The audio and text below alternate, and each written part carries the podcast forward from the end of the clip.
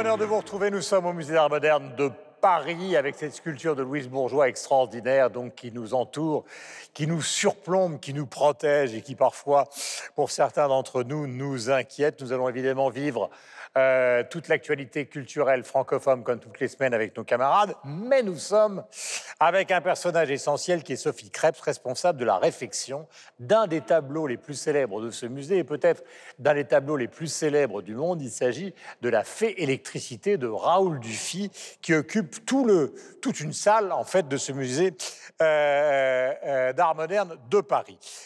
Ma chère Sophie, d'abord bonjour. Bonjour. Merci de nous accueillir. Je suis avec mon camarade Sylvestre Desfontaines. Vous allez nous expliquer un petit peu euh, comment s'est passée cette réflexion. D'abord, combien de temps a duré ce travail? Pourquoi vous l'avez entrepris? Et comme, qui l'a fait exactement? C'est une, une opération de conservation. Ce que nous appelons dans notre jargon conservation, c'est au fond un nettoyage, une euh, observation du vieillissement de, de l'œuvre pour savoir si, comment elle se porte. Ce n'est pas une restauration, c'est-à-dire qu'on va pas int- on va pas y mettre euh, des éléments euh, nouveaux, euh, par exemple une partie qui a été très abîmée qu'on va repeindre euh, ou qu'on va reconsolider de manière un peu plus forte. C'est une opération donc de conservation qui consiste pour la plus grande part à un nettoyage avec un pinceau et un aspirateur. Donc Parce qu'il faut dire que c'est dans une salle bombée, comme une sorte de crypte. Justement. c'est compliqué. c'est 10 mètres de haut et 60 mètres de long. Donc c'est pas un petit nettoyage au pinceau. hein. C'est quand même. Il a fallu une équipe de 10 restaurateurs qui se sont euh, relayés euh, sur un échafaudage extrêmement haut. Et il faut pas avoir le vertige quand vous êtes là-haut. Moi, je suis pas monté, j'avais pas le droit. Mais euh, ceux qui y sont au début avaient quand même un peu le vertige. hein. La deuxième chose, deuxième question, euh, pourquoi? Alors, euh, nous avons fait des travaux euh, juste un an auparavant. Et comme tous les travaux, ça suscite beaucoup de, euh, de poussière. Euh, et euh, nous avons été obligés, on a constaté très vite que même si on a mis des protections, même si on a des filtres et même si vous avez plein de choses, il y a toujours beaucoup de poussière et toujours euh, à nettoyer.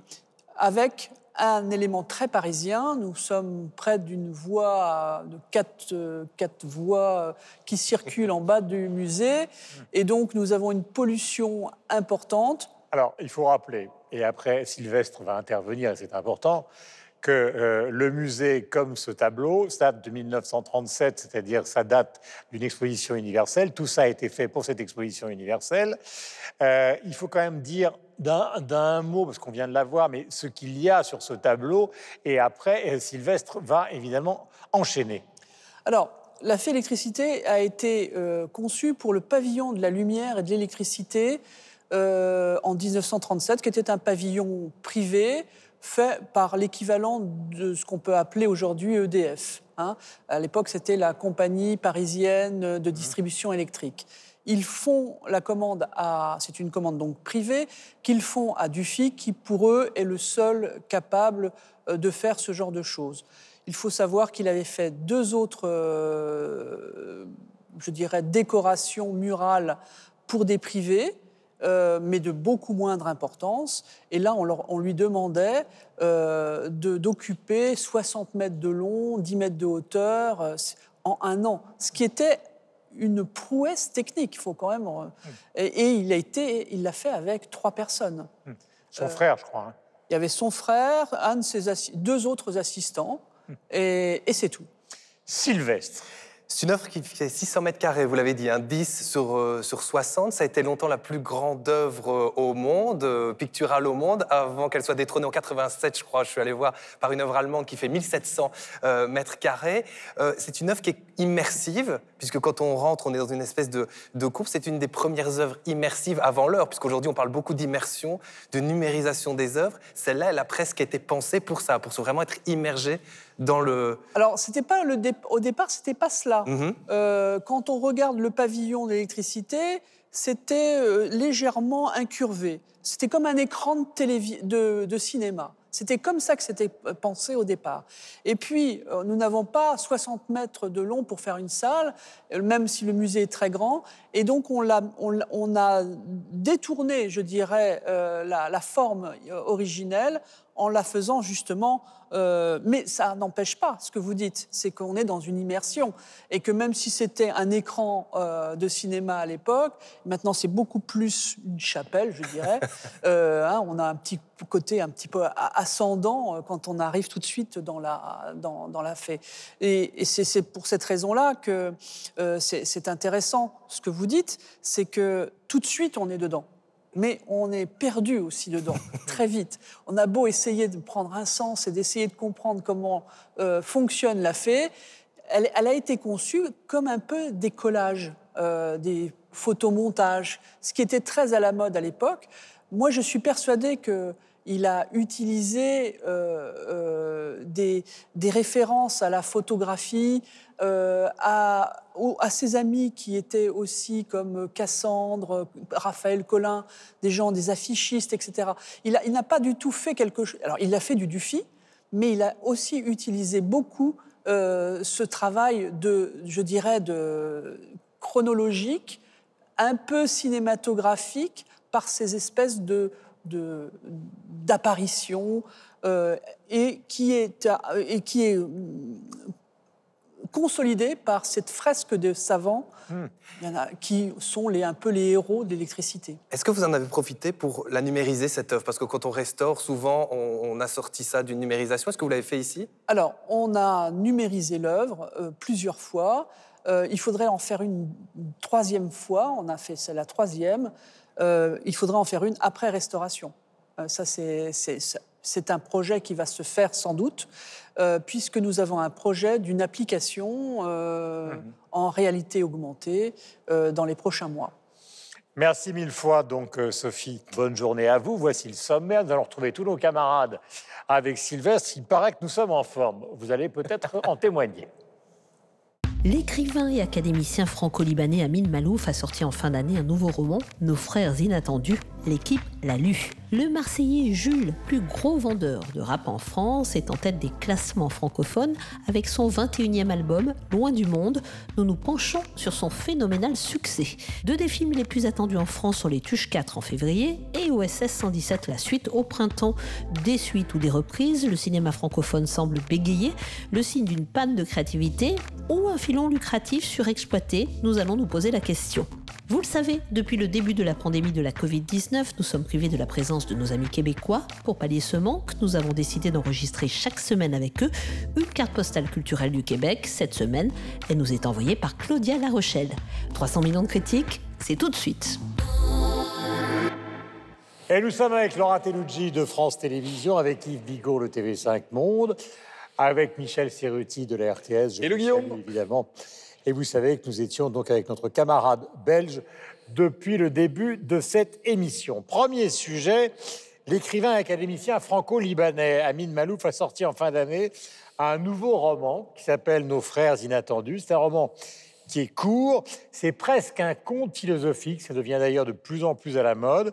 Est-ce que je peux vous demander, Sylvestre, quelle en est justement la substantifique moelle? Alors, c'est l'histoire d'Alec. Il a une cinquantaine d'années. Il vit euh, seul sur une île, seul à l'exception d'une voisine qui est euh, une, euh, une, une, écrivaine. Et à un moment donné, Alec, qui est dessinateur de presse, donc qui vit presque là tout seul au milieu de son île, euh, il est bouleversé par une tempête. Et durant cette tempête, tous les, disons, tous les moyens de communication, tout l'électronique qui l'entoure s'arrête. Et on se pose des questions et on se rend compte, et je ne vais pas lever le, le voile sur l'intrigue, que ce sont ces fameux amis inattendus qui sont venus en paix.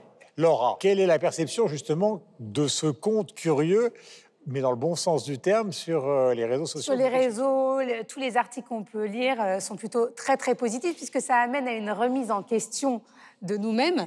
Et par rapport à, ces livres précédents, il est très très accessible et on n'est pas dans, un contexte historique. ça pourrait effectivement euh, se passer euh, maintenant. C'est très contemporain. Après, ça fait appel quand même à l'histoire grecque.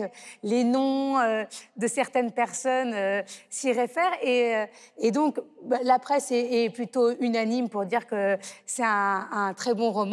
Et surtout, les questions que ça nous amène à nous poser aujourd'hui de bienveillance, de solidarité, d'entraide, euh, dans un monde où on aurait tendance à penser que l'individualisme prime. Mhm. Et donc, euh, je trouve que c'est euh, plutôt un bon livre, un bon moment, par exemple.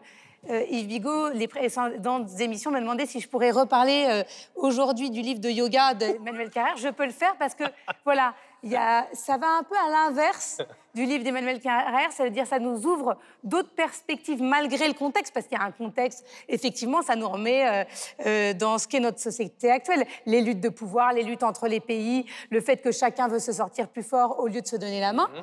Mais c'est positif à la fin. Mhm. C'est très très positif et les messages sont positifs. Donc euh, je trouve que c'est un livre que je recommande et qui, encore une fois, est très accessible. Dans sa lecture, est évidemment très très bien écrit. Voilà, il faut préciser avec vous, Yves, que Amine Malouf est un des grands ambassadeurs de la francophonie comme écrivain. C'est-à-dire qu'il a toujours participé à toutes les opérations possibles et imaginables pour défendre la francophonie. Un peu comme à Bancou. C'est vrai, alors euh, Mabankou, lui, étant très critique hein, mm. euh, de euh, la francophonie, c'est pas un hasard, je pense, si ce roman de Amin Malouf paraît justement fin 2020-2021, parce que ce qui chronique, c'est la fin d'une civilisation dont on peut imaginer que c'est la fin de notre civilisation. Et on est dans le conte philosophique, effectivement, mais de science-fiction. Alors ça peut être une science-fiction de, de demain, ou euh, quasiment d'aujourd'hui, avec ce fantasme qui existe un peu dans euh, l'histoire de la science-fiction, mais dans l'histoire aussi de l'humanité, de la littérature, de l'existence d'un peuple qui serait à la fois le nôtre, mais serait plus évolué que le nôtre et qui vivrait caché de euh, notre euh, civilisation. Alors, ça a existé, on a imaginé euh, des peuples qui vivraient sous terre, hein, par exemple, les derniers représentants de l'Atlantide, ou alors des extraterrestres qui viendraient pour nous sauver en nous amenant les valeurs d'humanisme que nous avons perdues depuis longtemps. Donc, il y a quelque chose de millénariste hein, aussi euh, dans ce livre, mais c'est quelque chose finalement de euh, très attendu que cette idée qu'il existerait une autre humanité qui serait meilleure que la nôtre et qui interviendrait à des moments clés donc de la civilisation pour venir nous sauver au moment quel bonheur si ça existait nous mettrions en danger. Donc ça fait, moi ça m'a fait penser euh, alors à un roman de la fin des années 50 hein, euh, de science-fiction aux États-Unis, mais qui a été euh, qui est considéré comme un des 100 plus grands euh, romans américains de l'histoire, qui s'appelle Stranger in a Strange Land de Robert Heinlein, qui avait été un roman très très influent des années 60. Sauf que là, effectivement, c'était un peu des extraterrestres mhm. qui venaient euh, nous prendre par la main pour nous montrer le chemin et qui partageaient l'eau, puisque à l'époque, aujourd'hui, visiblement, c'est euh, la bienveillance et l'intelligence qui nous manquent.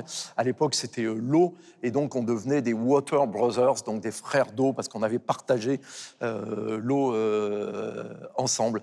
Donc voilà, je pense que c'est le désir de bienveillance et le désir de rédemption euh, de l'humanité qui euh, s'exprime à travers ce roman, alors qu'on peut trouver euh, par ailleurs un peu niaiseux, un peu cucu, un peu voilà, un peu un peu ah, c'est un conte. Mais voilà, c'est un conte donc il part de toute façon de très bons sentiments. Michel, vous n'avez rien dit. vous êtes quoi? Non, mais je vous écoute. Moi, j'apprends chaque fois que je participe à cette émission. Je vous écoute et j'apprends. C'est un, un, plaisir personnel. Mais ce que je trouve intéressant euh, dans, le bouquin, c'est que finalement, la rédemption, c'est ça qui a fait l'intelligence, en l'occurrence du bouquin de, de Malouf notamment, c'est qu'elle vient de l'humanité elle-même. On va dire que c'est une branche un peu perdue. C'est justement pas des extraterrestres qui débarqueraient d'on ne sait où, c'est nous. Et à travers euh, cela, ce que Malouf essaie de nous montrer, c'est que les ressources pour nous en sortir et éviter un naufrage des civilisations, pour reprendre un, autre titre de son bouquin, parce que finalement, le fait qu'on court à la catastrophe, c'est quand même un thème assez récurrent, soit dans les romans, soit dans les essais d'Amin Malouf. Bah, la, la rédemption, ou la capacité, ou la possibilité de nous en sortir, on l'a en nous, elle existe. Simplement, à travers les exemples qui montrent, on est dans une société individualisée, voilà, en tant que personne, mais nationalisée. Mhm. C'est chaque fois les, destins de chacun ou des nations ou des communautés qui priment. On va vouloir écraser, soumettre, détruire les autres pour pouvoir euh, réussir notre existence. Et puis là, ce qu'on nous montre, c'est que finalement, si on réussit à, à, mettre ensemble le destin de tout le monde, à être solidaire, à être bienveillant, à œuvrer au bénéfice de tous, on va œuvrer au bénéfice de chacun aussi, et qu'on a la possibilité de le faire. Voilà, il faut juste qu'on retrouve en nous ben, cette part d'humanité qu'on a perdue, que lui euh, eh bien, euh, met dans son histoire comme étant euh, ses amis non pédocs, c'est ainsi qu'il les appelle, descendants voulus ou réels de, la Grèce antique, qui viennent sauver ou remontrer le bon chemin à suivre pour l'humanité. C'est vraiment un conte, c'est vraiment un livre métaphore, c'est un livre fable, mais qui en même temps fait vraiment écho à la situation qu'on vit aujourd'hui et puis en même temps qui a été écrit bien avant le, ou la Covid, selon les orthographes qu'on veut le dire, d'après les, les, interviews que donne Amin Malouf, il avait écrit ça en 2019, bien avant que la pandémie ne survienne. Avec un petit côté apocalyptique hein, aussi, évidemment. Oui. Donc messianique c'est presque un livre catho aussi, hein, parce que Alec euh, et Eve qui vivent à deux dans une de paradis euh, seuls euh, et qui finissent par rencontrer des gens qui sont des êtres supérieurs, qui viennent sauver, comme, comme vous l'avez dit, hein, ponctuellement au travers de l'histoire. On pense à, à, Jésus descendu à un moment donné pour aider euh, les gens à être, à être meilleurs. Il y a quand même tout ça, euh, il y a quand même un, bon gros fond là derrière. Hein. Mais il y, a, quelque chose, il y a un parallèle qui fait et qui est assez euh, juste. Il dit c'est comme dans certaines dynasties ou certaines réussites où les premières générations se donnent à fond pour construire, les secondes sont là pour consolider les bases et les troisièmes en jouissent et oublient ce qui a été le travail fait par leurs ancêtres. Et nous, les vieilles civilisations, on est un peu comme ça, encroutés. Et je trouve que c'est exactement ça. Quand on lit le livre, on, réalise euh, qu'on est euh, cette civilisation qui a finalement beaucoup d'acquis et qui, euh, pour qui les temps de guerre, alors là, effectivement, il y a la Covid qui est là en ce moment, mais ça nous paraît une catastrophe par rapport à ce que nos ancêtres ont vécu, qui était bien pire. Donc je trouve qu'il a ce côté très positif de nous ramener finalement à notre situation qui est pas si mal, il faut l'admettre. Il faut dire qu'actuellement, parmi les écrivains de langue française, euh, ce recours au conte est de plus en plus fréquent. Alors Marc Lambron vient d'écrire un conte. On sent qu'on est au bord du gouffre et que tout d'un coup on a ce besoin de quelque chose de ah peut-être d'un peu naïf, mais oui, c'est ça. Oui, c'est de parler à, l'enfant qui est en chacun de nous euh, sans enfoncer de porte ouverte. Mais c'est ça l'idée. C'est si on vient avec quelque chose de beaucoup trop confrontant, considérant qu'on est déjà en train de vivre quelque chose de compliqué, le message passera moins bien que si on, si on arrive avec de la métaphore, avec euh, des choses beaucoup plus douces et beaucoup plus. Euh, et ça ressemble euh, aussi à, ce que faisait par exemple Barjavel, qui lui aussi utilisait ce côté un peu. le, il passait par le conte, c'était de la science-fiction, voilà, naïf, hein. sans soucoupe volante, sans, rien, mais il y avait vraiment cette volonté. C'était les animaux. Exactement, d'ancrer de, ça dans des choses beaucoup plus douces. Et c'est ce qui fait Almin Malouf, et il écrit de manière aussi très douce, beaucoup moins compliqué, complexe qu'il a pu faire euh, par le passé dans ses autres romans. C'est assez oriental, justement, aussi, comme, euh, comme, mode d'expression. Je tiens à vous dire que cette émission est une émission extrêmement variée, car nous allons parler maintenant d'un personnage qui s'appelle Jules, que vous connaissez probablement. C'est ce rappeur marseillais qui a sorti donc euh, dans les derniers jours de 2020 son 21e album. Il faut rappeler qu'il a quand même 30 ans. L'album s'appelle Loin du Monde à chaque fois qu'un album sort, et de plus en plus, c'est pas des millions, c'est des dizaines de millions de vues euh, sur YouTube ou sur Spotify. C'est une très bonne année pour lui puisqu'il est devenu le plus gros vendeur de rap français. Et là, il s'agit pas de vues sur les plateformes, mais 4 millions d'albums vendus. C'est un chiffre qui a déjà sérieusement augmenté en un an. On a l'impression d'une escalade, d'une escalade, d'une escalade qui est sans fin. Je vous propose d'en écouter, je propose d'écouter, pardonnez-moi, un extrait de l'album avant de se pencher sur les raisons euh, de ce succès qui est absolument phénoménal. C'est le J, c'est le S, un 3 à la fac. Je suis qu'avec des têtes cassées dans la lac. Je les baisse, je les baisse, je les baisse. les buzz, je les buzz, je les buzz, motherfuck. C'est le J, c'est le S, un 3, motherfuck. Je suis qu'avec des têtes cassées dans la lock.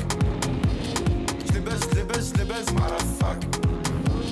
Je les buzz, je les buzz, je les buzz, motherfuck.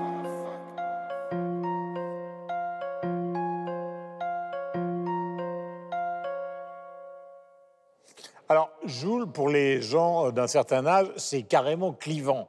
Et ils se disent, mais comment un type pareil peut avoir un succès pareil? Eh bien, il faut quand même justement revenir au départ.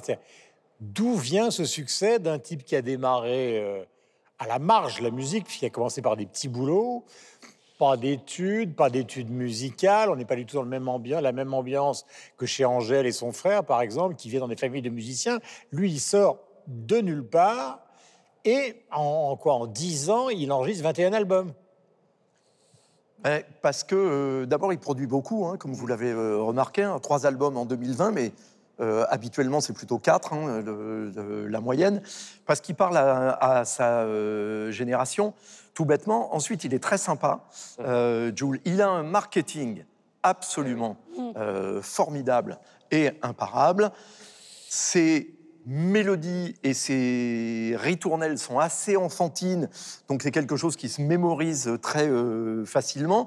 Alors là-dessus, comme souvent dans le rap, hein, évidemment, des logorées et des flots euh, de, de paroles, souvent autotunés. D'ailleurs, vous pouvez écrire autotuné avec tune, avec ou sans H, hein, c'est euh, comme euh, euh, vous voulez. Et puis surtout des aphorismes, je pense, qu'on répétera dans 10 ans, dans euh, 20 ans. Je vais vous en citer euh, quelques-uns.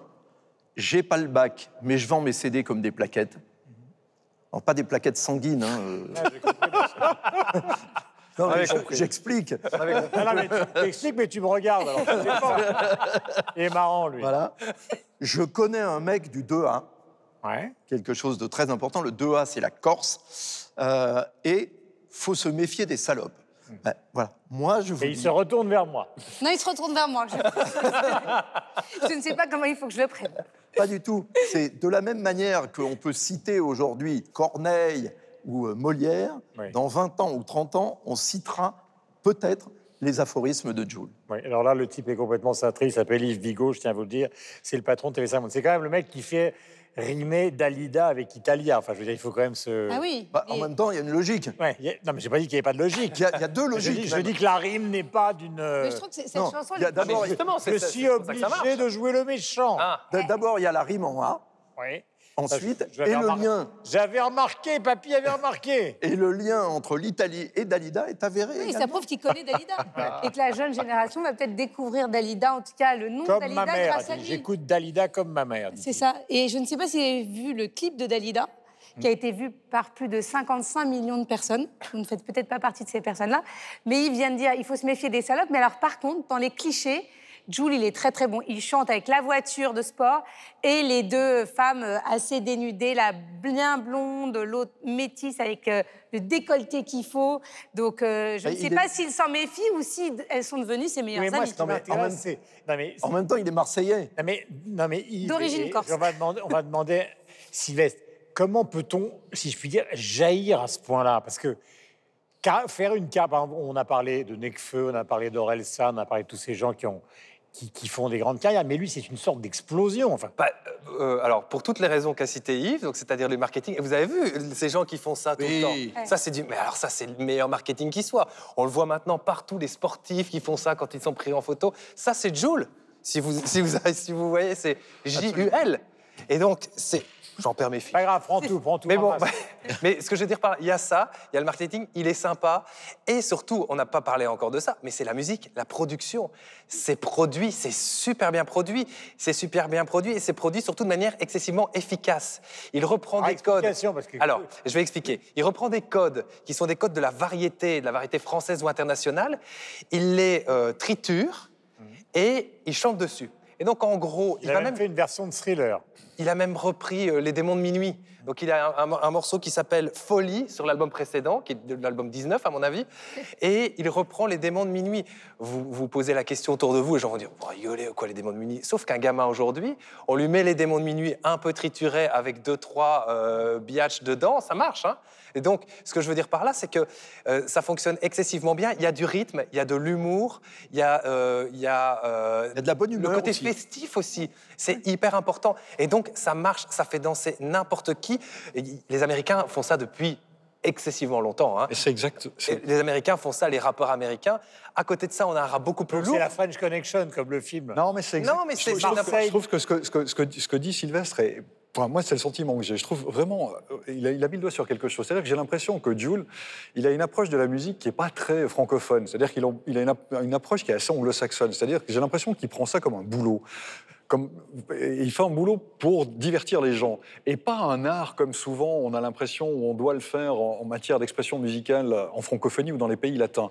Et puisqu'il le prend comme un travail et qu'il l'approche de cette manière-là, eh ben il va faire la chose la plus efficace possible.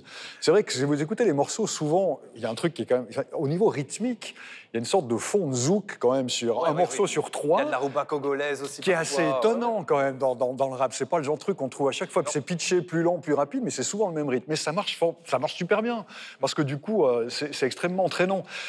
Mais est-ce qu'il a réussi à faire ça parce qu'il est complètement hors sérail On a parlé plusieurs fois d'Aya Nakamura dans cette émission, mais il y y, a quelque chose de similaire. C'est-à-dire que c'est quelqu'un qui s'est créé complètement en dehors de, de- de- voilà, du monde euh, musical habituel. Il le revendique, hein. Il est autodidacte, il a, il a, fait, il a commencé par euh, piquer des, instrumentaux sur YouTube, comme Aya Nakamura, et puis petit à petit, il s'est fait, il s'est fait sans les maisons de disques, donc il est passé directement avec le public, et puis il fait les choses que le public souhaite, et avec le succès qu'on lui reconnaît. Et je trouve que c'est une réussite au niveau marketing qui est incroyable. Moi, ça me touche pas au niveau musical, mais il faut quand même reconnaître que le boulot qu'il fait, parce que c'est un boulot, je pense, il le fait formidablement bien avec la bonne attitude. Il a il, y a, côté- il y a une chose aussi qu'il faut remarquer, euh, parce qu'il y a chaque génération de rappeurs nouvelles, là on parle sur un temps qui est relativement court, euh, il y a eu euh, des, des- des groupes qui emmenaient euh, d'autres groupes, enfin, qui étaient leaders d'une bande de groupes différents. Lui, il a, il a- il- il a fédéré tous les Marseillais de la génération d'Akhenaton aux plus jeunes en passant par lui. Il a fait un clip... euh, un multiclip d'ailleurs qui s'appelle Bande organisée. On a l'impression que tout d'un coup il est en train de se passer quelque chose à Marseille et qui, qui- qui- qui est en train de, de remplacer tout le monde. quoi. Puis en même temps, quand il a fait ce projet, ce qui est, ce qui est intéressant aussi à signaler, c'est que les musiciens qui ont participé ne le savaient pas, il a crédité tout le monde en tant que producteur, afin que tout le monde touche le même cachet. Enfin, respect, voilà, vraiment. Et, et les gens ne savaient même pas, ceux qui ont participé ne savaient pas, ils ont découvert en touchant les, les- les royalties, les droits d'auteur, que, que- que finalement, ils étaient crédités de comme producteurs, comme lui, euh, à l'égal, et il n'y avait pas de différence de classe. la bienveillance et du partage. Et de l'union. Ben non, mais c'est vrai qu'il y a beaucoup de rappeurs, on le voit, qui s'affrontent. Là, il y a une vraie unité entre ces rappeurs-là, entre bandes organisées. Même là, il y a encore des, des morceaux où il fait des feats avec d'autres rappeurs euh, euh, marseillais. Et donc, et on a dit depuis le départ, il est gentil, il est sympa. Il disait, il est sympa. Euh, il a créé sa propre maison de disques, il a ce côté businessman aussi. Et, et donc, finalement, par- pour faire un lien, pour dire que même s'il semblerait avoir un énorme gap entre euh, Jules et Amine Malouf, pas tant que ça, parce qu'on retrouve chez ces deux personnes des valeurs d'espoir, de solidarité et d'entraide. Mais- Et par rapport à il a- Emmanuel Carrère, Eh bien, justement, on est à l'opposé. Mais il a ce côté aussi excessivement populaire et dans le sens où il, il se prend pas la tête. C'est pas du tout. Il, il- il le revendique complètement. hein. Il revendique complètement la simplicité de ses textes. Il, il revendique complètement le, le- le- le côté abordable. Vous savez qui me fait penser. Vous allez trouver que la comparaison, mais si on la compare à Amine Malouf, on peut le comparer à n'importe qui. Il me fait penser à Patrick Sébastien. Je trouve que il- dans, dans l'approche, il, il a cette générosité, ce côté festif, Et ce côté aussi un peu grivois hein, qu'on retrouve. Alors, c'est deux, univers complètement différents, mais il est dans cette continuité-là, dans ce côté ultra festif et, et vraiment hyper frais, je trouve, et hyper décomplexé aussi. Mais, mais c'est vrai qu'il s'adresse quand même à un certain type de population. On n'écoute pas, je pense ici, euh, Jules, euh, régulièrement, euh, les ados, la jeune génération est quand même adepte. Ça veut dire que d'autres ne peuvent pas euh, aimer Jules. Et vous parliez de Patrick Sébastien, mais lui, il n'est pas très Jules ni Ayana Kamura. Il a l'impression, il paraît dans un- une interview de Télé 7 jours, qu'il a l'impression qu'ils ne comprennent pas ce qu'ils disent. Moi, j'avoue que je sais pas, vous avez tout compris, parce que j'ai trouvé un site qui décrypte les paroles de de tous les rappeurs. Et, et ça m'aide beaucoup, parce que ça m'a déjà aidé pour Aya Nakamura. Mais il y a un titre de la Bold, c'est Bruncha. Donc je dois être complètement. euh, vous comprenez tout ce qui est dit par Jules ah non, Pas ça, du ça tout. me rassure. Non, non, non. pas. c'est vrai qu'il y a, y a un nouveau- une nouvelle langue avec les rappeurs. Il faut, il faut un dictionnaire à côté. Si on n'a pas euh, entre 11 et, et 16 ans, on est, on est complètement perdu. Hum, Non, pas forcément. Regardez Michel. il, il a mis sa tenue de moine cuir. Non, Et mais très à la vous comprenez tout ce qui. C'est mon côté. Mais, mais évidemment, Laura, mais quelle question Non, mais ce que je comprends pas, c'est- quoi la non, broncha mais- je, suis, je, suis, je pense que Jules va nous le faire savoir très vite, mais je n'ai pas trouvé. Non, mais je sais pas. Alors, franchement, en plus, il y, a- il y a un double problème. Et c'est même pas que je comprends pas au niveau du voc- vocabulaire, mais sim- simplement, parfois, je comprends même pas les, les mots en soi, hein, parce que ça va trop vite, ou euh, il faut vraiment que je me concentre. euh, J'ai de la peine à, à comprendre exactement. Mais ma fille, qui est ado, elle est capable, euh, je lui fais honte, parce que je suis pas sûr qu'elle le revendique, mais elle est capable de vous chanter des parties par cœur de, de Jules sans aucun problème. Donc, elle connaît ça extrêmement bien. Elle sait très bien ce que ça veut dire. Et puis, ça fait partie de la culture de, de- de- de son âge, ouais, clairement. Oui, puis c'est pas grave. Parce que, encore une fois, dans la musique, ce qui importe, c'est que ça sonne. Et que ça se danse, Ah, ça comme vous euh, le disiez euh, tout à l'heure. Donc, à partir du moment où ça groove, où ça se danse et où ça sonne, le sens, c'est quelque chose qu'on veut appliquer parce qu'on part de la chanson française euh, historique. Mais là, c'est d'autres choses Ah oui. dont, dont il s'agit. C'est l'entraînement des sonorités, des- etc. Et une fois que j'ai dit ça, encore une fois, beaucoup de gens plus jeunes que nous, même que vous, euh, Laura, Comprennent. eux comprennent très bien Mais c'est ce qui me retourne. dérange, Yves. C'est justement que eux comprennent et pas nous.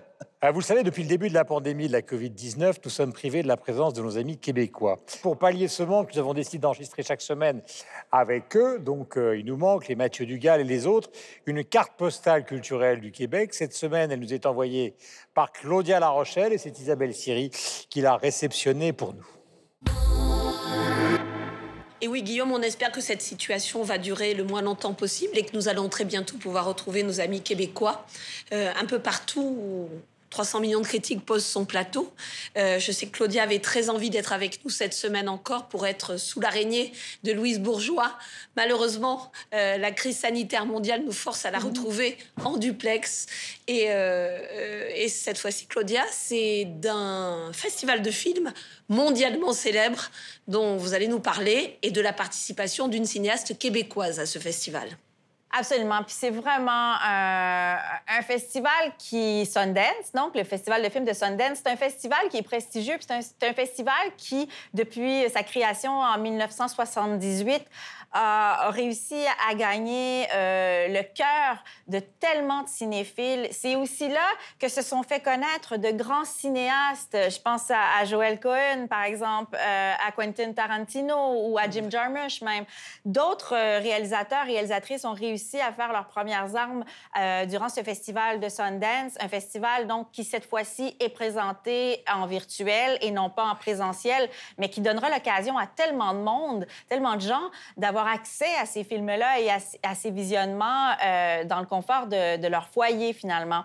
Alors c'est du 28 janvier au 3 février. Vous pourrez vous rendre sur festival.sundance.org pour avoir accès à toutes les informations sur comment visionner les films, comment s'abonner et surtout qui sont ceux, les réalisatrices, les réalisateurs cinéastes qui sont en compétition euh, et qui ont été sélectionnés pour, euh, pour ce festival-là.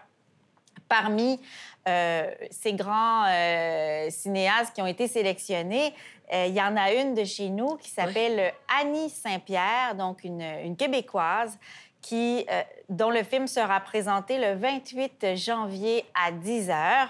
Le film s'intitule en français Les Grandes Claques. Donc, c'est un court-métrage dans la catégorie des courts-métrages. Alors, euh, est-ce que vous, vous pouvez nous en dire un petit peu plus sur le thème de ce court métrage et sur ses chances de, Oui. de, de finir euh, vainqueur de cette sélection Absolument. C'est un film euh, qui présente euh, donc une famille. On est au cœur euh, des Noëls de mon enfance à moi, en tout cas de ma prime jeunesse. On est en 1983 dans une ville qui me fait penser un peu à Québec, euh, donc au Québec, à Québec.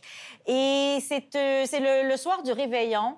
On a une famille, plusieurs, les grands-parents, les tantes, les oncles, les enfants, tout ça, qui sont réunis euh, dans une maison typiquement québécoise de ces années-là, début des années 80. Et euh, on attend le Père Noël. Le Père Noël qui finit par ne pas arriver. Il va finir par arriver un jour, mais c'est long. Les jeunes l'attendent. Euh, les, gens, les jeunes ont mangé trop de sucre. Il y a des gens en boisson qui ont pris un verre de trop. Et tout à coup, il y a un personnage qui va, qui va se pointer dans le décor. Et cet homme-là, euh, doit, doit retourner dans son ancienne belle famille pour aller récupérer ses enfants. Il les ramène avec lui pour qu'ils aillent passer, euh, pour qu'ils puissent aller passer Noël avec lui. Et on sent dans ce- cette rencontre entre ce père récemment séparé et son ex-belle-famille, surtout son ex-femme, on sent la tension, la charge émotive, euh, la tristesse, la douleur et les, enfants aussi qui, qui se sentent un peu tiraillés entre, euh, entre leur mère, leur père. Et tout se joue parfois en tellement peu de mots dans le regard, dans euh, la poésie aussi, des silences chargés. C'est émouvant euh, et, et en même temps, c'est magnifique parce qu'il y a quelque chose de l'ordre de la nostalgie et de la, de la mélancolie aussi qui se mêle à tout ça. Et c'est le 28 janvier à 10 h. et vous pourrez retrouver ça dans la catégorie Short Program. Merci beaucoup, Claudia. Et on se retrouve euh, très bientôt, j'espère, sur l'antenne de TV5 ou ailleurs. À très bientôt. À très bientôt. Merci, merci à vous aussi. Est-ce qu'ils vont sauver le cinéma français qui est dans une situation extrêmement délicate Deux des films les plus attendus sont les Tuches 4 en février, si ça a lieu, et OSS 117, donc la suite au printemps. Au Québec, la nouvelle version de Maria Chapdelaine, qui devait sortir à Noël et dont la sortie a été reportée pour cause de fermeture des salles, est un événement. Des suites, donc des reprises à la mode américaine. Le cinéma francophone semble bégayer, le signe d'une panne de créativité, ou plutôt car c'est aussi ça, une envie de défendre un filon lucratif surexploité. Nous allons nous poser la question juste après la bande-annonce des Tuches 4, justement. Noël, c'est comme les frites. C'est quand on veut.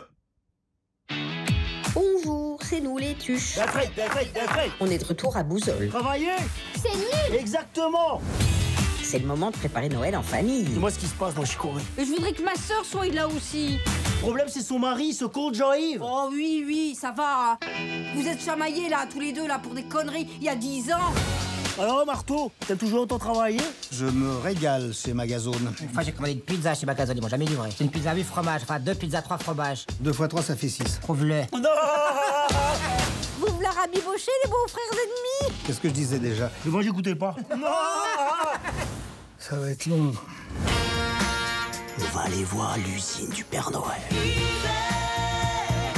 Il n'y a plus l'usine des jouets? Je vends. Vous vendez à qui? Magazone. Marteau. Les gros gagnent, les petits meurent. Vous êtes dans la deuxième catégorie, désolé. J'ai une proposition à vous faire. Voilà mon plan. Racheter Limarol et fabriquer des jouets en bois. Qu'est-ce que tu fous là, Marteau Tu veux des clous? Ils fabriquent un jouet que nous n'avons pas. Vous pourriez appeler l'inspection du travail? Là, vous travaillez, monsieur Tuche. Non, je travaille pas, je suis patron. Vous avez déjà vu un patron qui travaille, vous?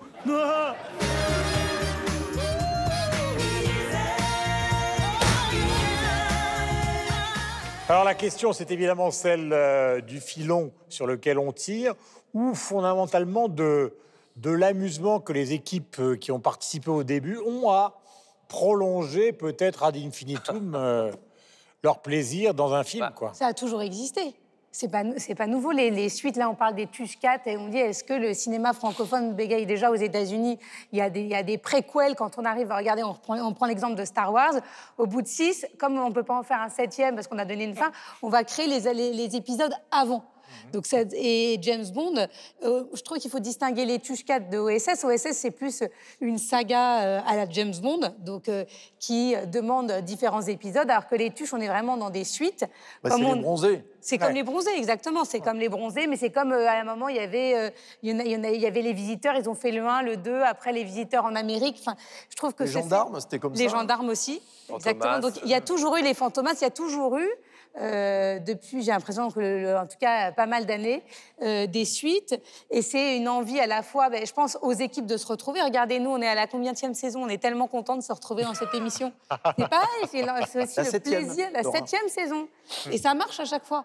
Encore mieux. Yves, c'est un problème de filon ou c'est un problème de joie de tous ceux qui ont réussi à faire un succès, de le continuer le pro- C'est- un mélange des deux, euh, Guillaume. D'une part, il faut rappeler quand même que le cinéma, c'est une industrie. Donc, au départ, les producteurs produisent pour gagner de l'argent.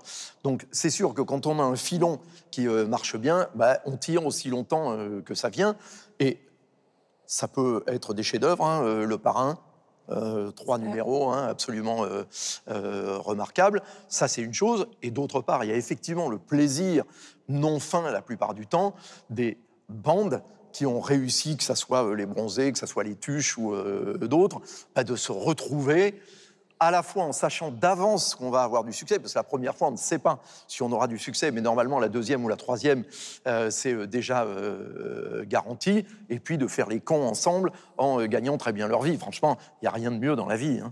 Oui, Rouve, Isabelle Nanty, donc dans cette aventure des tuches. Mais est-ce qu'elle vous paraissait prévisible, vous, au monde des frites? Le quoi, le, le succès des tuches? Ouais. Je, pense que euh, la raison pour laquelle on fait une suite, c'est comme l'a dit Yves, c'est que c'est un business et on se dit ça a marché cette fois-ci, ça va marcher la deuxième fois. Et puis les gens aiment aussi un peu les valeurs refuges, donc on va leur proposer euh, la même chose. Mais je pense que c'est poser la question d'une mauvaise manière, parce que pour moi, les suites qui fonctionnent ou les prequels, les sequels qui fonctionnent, sont ceux qui ont un propos. Euh, quand il n'y a plus de propos, mais pfft, ça tombe. C'est juste une suite ou c'est juste un addendum. Toutes les suites qui fonctionnent euh, fonctionnent parce qu'elles ont un vrai propos. Que ce soit euh, les tuches, parce que ça change de propos. Une fois, il est président de la République, et donc c'est axé sur cette histoire forte et sur ce noyau fort. Et donc ça fonctionne. Le jour où on aura les tuches 5, 6, 7 et qu'il n'y aura plus rien en termes de substance et où ce sera juste une redite et une ressucée, ça va s'arrêter. Si on regarde les gendarmes, les gendarmes, par exemple, ont un propos, un vrai propos, très basique hein, parfois, au centre de, euh, de l'intrigue. Les gendarmettes d'un côté, les extraterrestres de l'autre. Le gendarme se marie, le gendarme à New York. Exactement, donc c'est très très simple, mais tout est axé autour de ça. Et tout est axé autour d'un truc. Tout bête, c'est une histoire. C'est une vraie histoire. Et depuis que le monde est monde, il n'y a que les histoires qui fonctionnent. Une fois que Et donc, l'histoire a quand on disparu... recycle, ça marche pas. C'est un peu le cas des bronzés 4, ça a marché. Mais c'est des Trois. Mais non, parce qu'il n'y avait pas d'histoire. Les bronzés, les bronzés 1, ok, ils sont, ils sont dans leur club de vacances. Les bronzés 2, ils sont au ski. Et il y a une écriture autour. Les bronzés 3, c'était une ressucée du bronzé 1. C'est complètement. en- en Il n'y avait fait, plus rien. Au-delà de- du fait qu'il n'y a pas d'histoire, je pense qu'on les a tellement pressurisés pour faire un troisième numéro et se réunir. Ouais, Il qu'ils n'y ont avait fait pas des la même carrières- Ils ont bande. fait des carrières phénoménales, chacun, Chacun de leur côté. Il y en a qui ont plus réussi que d'autres. Qu'on sent autant dans les, les deux premiers, on sent qu'il y a une harmonie entre eux. Là, on a laissé passer trop de temps. Il y a, il y a 30 ans quasiment qui se sont. Oui, et puis il faut que ça apporte quelque chose. trois. Il faut que le temps écoulé apporte quelque chose. Et là, en l'occurrence, le temps écoulé, ils étaient juste tous devenus des beaufs. Et on n'a pas envie nécessairement de voir des beaufs, euh, des beaufs au cinéma. C'était mal écrit. c'est- Voilà, et donc donc c'était pas intéressant. Par contre, les, les suites tardives où il y a un vrai propos, où il y a un vrai twist, là ça fonctionne. Si on prend Halloween par exemple, Halloween qui est une, euh, un, un film qui a connu beaucoup de suites aux États-Unis, film d'horreur, une suite euh, est, sortie il y a quelques années, mais cette suite en fait, elle était magnifiée par, la technologie parce qu'au départ. Le, le premier Halloween était un film fait de briques et de broc. Donc là, ça a un intérêt de refaire quelque chose. Si on prend la suite récente de Shining qui s'appelle Doctor Sleep, par exemple, ça marche pas. Pourquoi? Parce que c'était tellement fort, tellement haut de Shining qu'une suite, de toute façon, ça n'aurait pas marché. L'histoire se Donc, L'histoire se terminait pour et l'histoire, voilà, donc ça servait à rien de rajouter un morceau. Ce qui, ce qui est compliqué pour le, enfin, ce qui, ce qui rend la possibilité d'une suite euh, et qu'elle ait du succès, c'est précisément qu'elle apporte quelque chose de supplémentaire par rapport à la première histoire. Donc ça veut dire que soit quand vous l'écrivez la première fois au niveau du scénario, vous n'allez pas faire un film qui soit complètement terminé où il y a la possibilité de faire autre chose, ou alors vous imaginez dès le départ des Déjà suites. la suite. Pourquoi Retour vers le futur, par exemple, est une trilogie qui est devenue culte? Parce qu'ils ils ont, je sais pas, ils ont dû tourner en tout cas les deux premiers. Ils ont dû tourner, Zemeckis, on l'a produit par Spielberg, ils ont certainement tourné en tout cas les deux premiers en même temps. Et puis le troisième, il était imaginé pas bien loin non plus. Donc on- puis, à peu près, ils sont arrêtés certainement. On peut le gar- regarder une fois. Pourquoi ça n'a pas marché avec Les Dents de la Mer? Parce que Les Dents de la Mer est un film qui était un one-shot, qui se terminait, et puis finalement le 2, le 3, le 8, le 19, c'est chaque fois la même histoire qui se répète. Mais C'était pas le même metteur en scène. Non, c'est pas le même metteur en scène, mais de toute façon, on a fini l'histoire, on a compris. Il y a un monstre qui attaque. Bon, ben, et- Non, mais là, et- par et exemple, alors dans les séries dont on parle, que, alors, c'est pas le cas des tuches, mais c'est le cas de SS-117, on voit bien qu'en en confiance, c'est-à-dire le même chose avec le même système avec Astérix, qui doit se tourner avec Guillaume Canet, c'est qu'ils prennent quelque chose qui a été fait par d'autres metteurs en scène, et là, ils veulent euh, rénover totalement le genre. C'est Bedos qui fait euh, SS-117, et c'est Canet qui va faire Astérix. Donc c'est par la présence d'un metteur en scène et de son univers qu'on essaye de relancer. une machine. Oui, mais OSS 117, ce sera comme James Bond, et puis Astérix, on le sait depuis euh, Goscinny et Uderzo, c'est-à-dire qu'à chaque fois, même si les personnages sont récurrents, il y a chaque fois des nouvelles histoires. Pardon Les Astérix, il y en a eu des très mauvais et des plutôt bons. Oui, alors ça, c'est lié plus à la réalisation peut-être que, que, je ne sais pas, au scénario en lui-même, parce que si vous suivez finalement les scénarios de, de, de Goscinny, ils sont tous bons, hein, c'est pas un problème. Tous les Astérix que Goscinny a scénarisés, ils sont juste tous Oui, mais excellents. la question, c'est la crédibilité une fois que c'est transcrit au cinéma, justement. Parce que là, on connaît déjà la BD, qu'on apprécie, on aime les personnages, etc. Et ensuite, en fonction du casting, en fonction de la réalisation, ils sont ou non crédibles au cinéma. S'ils sont crédibles, ben, c'est un bon film. S'ils ne sont pas crédibles, c'est un mauvais Dans- film. dans- Et souvent, un mauvais film, ça ne marche pas. Et dans Astérix, les personnages, les- le casting change tout le temps. Il y a rarement le même- la même personne qui joue le même rôle. Alors que dans les tuches, je pense que c'est les, les- les Français se sont attachés à ces personnages, euh, à Isabelle Nanty, à Jean-Paul Rouve, aux enfants. Donc, euh, c'est des personnages nouveaux. C'est pas pour ça que le- moi, je trouve que le, numéro 3 était, euh, entre guillemets, rat- raté par rapport aux autres. Je dis pas que c'est un grand film, mais c'est un film distrayant et effectivement qui, qui vous change les idées. Et je pense qu'il y, a- il y a une bonne recette, donc il a raison de, de l'exploiter un maximum. Mais il y a aussi un attachement pour les personnages. Et, ça, et là, si demain on faisait les tuches 4 en changeant les rôles principaux, je pense que ça marcherait plus du tout. Et comment ça se passe pour Maria Chapdelaine au Québec, par exemple, puisqu'on vient d'avoir Claudia euh, euh, qui nous a fait sa petite carte postale. C'est vrai qu'on en est au 7 8e épisode euh, de quelque chose qui est quand même relativement connu et ça remarche, ça continue à remarcher. Alors, il y a quelque chose de particulier, je pense, euh, au euh, Québec, euh, que nous ne connaissons pas, nous, en Europe, qui avons une vieille histoire, c'est qu'au Québec, on a besoin de dire et de redire les histoires qui affirment l'identité euh, québécoise. Donc, je pense que là, il y a un, un besoin de dire et de redire les classiques de la littérature, les classiques du euh, cinéma euh, euh, québécois, parce que là, on est dans une population francophone en Amérique du Nord, menacée par les anglophones, et qui a besoin de redire qui elle est, quelle est sa nature, quelle est sa spécificité. Donc je pense qu'il y a une urgence là, évidemment, qui n'existe pas dans l'affirmation des tuches pour expliquer l'âme française. Euh, il est temps de nous recommander les comptes à suivre sur les réseaux sociaux. Je vais commencer avec vous, ma chère Laura. Il s'agit du compte Instacube. C'est un abonnement pour euh, recevoir chaque mois des livres, mais ça marche surtout pour les enfants, pour les initier au goût de la lecture. Donc, ils recommandent des livres pour enfants en fonction de leur goût et de leur âge. Yves Ah, si toutefois vous voulez voir autre chose que les tuches 1, les tuches 2, les tuches 3, voire les tuches 4, vous pouvez donc aller sur la plateforme tv5monde. tv5mondeplus.com, pardon, c'est gratuit et il n'y a pas les tuches. Sylvestre. Un podcast euh, dans lequel ne figure pas Fred Tuche, mais il aurait pu euh, y figurer. C'est le podcast Rock and Moustache de mes collègues de Classique 21. C'est raconter l'histoire du rock au travers des moustaches, c'est-à-dire la moustache de Frank Zappa, la moustache de, Frank, de Freddie Mercury. Freddie Mercury. Et il y a même un épisode sur les femmes à moustache. Tom Selleck, euh, Magnum, non? Non, c'est uniquement le rock. Ah, mince. Je vois si On Zizi on C'est un site qu'il faut conseiller à notre amie, puisque vous savez que c'est une grande spécialiste euh, d'Emmanuel Carrère, qui a écrit un livre qui s'appelle La Moustache. Mais elle va nous reparler de New York en deux minutes. Michel. La page Facebook euh, du dessinateur de presse Vincent Lépée, L apostrophe E accent aigu, P E accent aigu E, c'est un dessinateur de presse suisse dans- à l'humour franchement assez décapant et euh, il y a une bonne partie de ses dessins de presse qui sont sur sa page donc allez regarder ça, ça vous fera sourire ou grincer des dents, c'est long mais c'est remarquable. Euh, nous allons terminer évidemment cette émission par la fameuse question rituelle qui va vous permettre de nous révéler euh, un de nos fantasmes. Alors, je prends mon temps, car il n'est pas impossible que cette araignée qui nous protège puisse aussi piquer. Nous allons voir ça dans un instant. Si vous aviez la possibilité d'un dîner en tête-à-tête avec un écrivain mort ou vivant, qui choisiriez-vous? Laura. Je sais que vous, vous aimeriez que je vous réponde Emmanuel Carrère, mais non, non, mais en fait, je me suis un peu creusé la tête et je me suis dit, si on peut considérer que Dieu est à l'origine de la Bible, je veux bien dîner avec lui parce que j'ai quelques questions à lui poser quand même. Oh, joli. Ouh, bravo. Vous avez son numéro de téléphone J'ai son 06, on peut s'arranger. Parce que ça va être très compliqué. hein.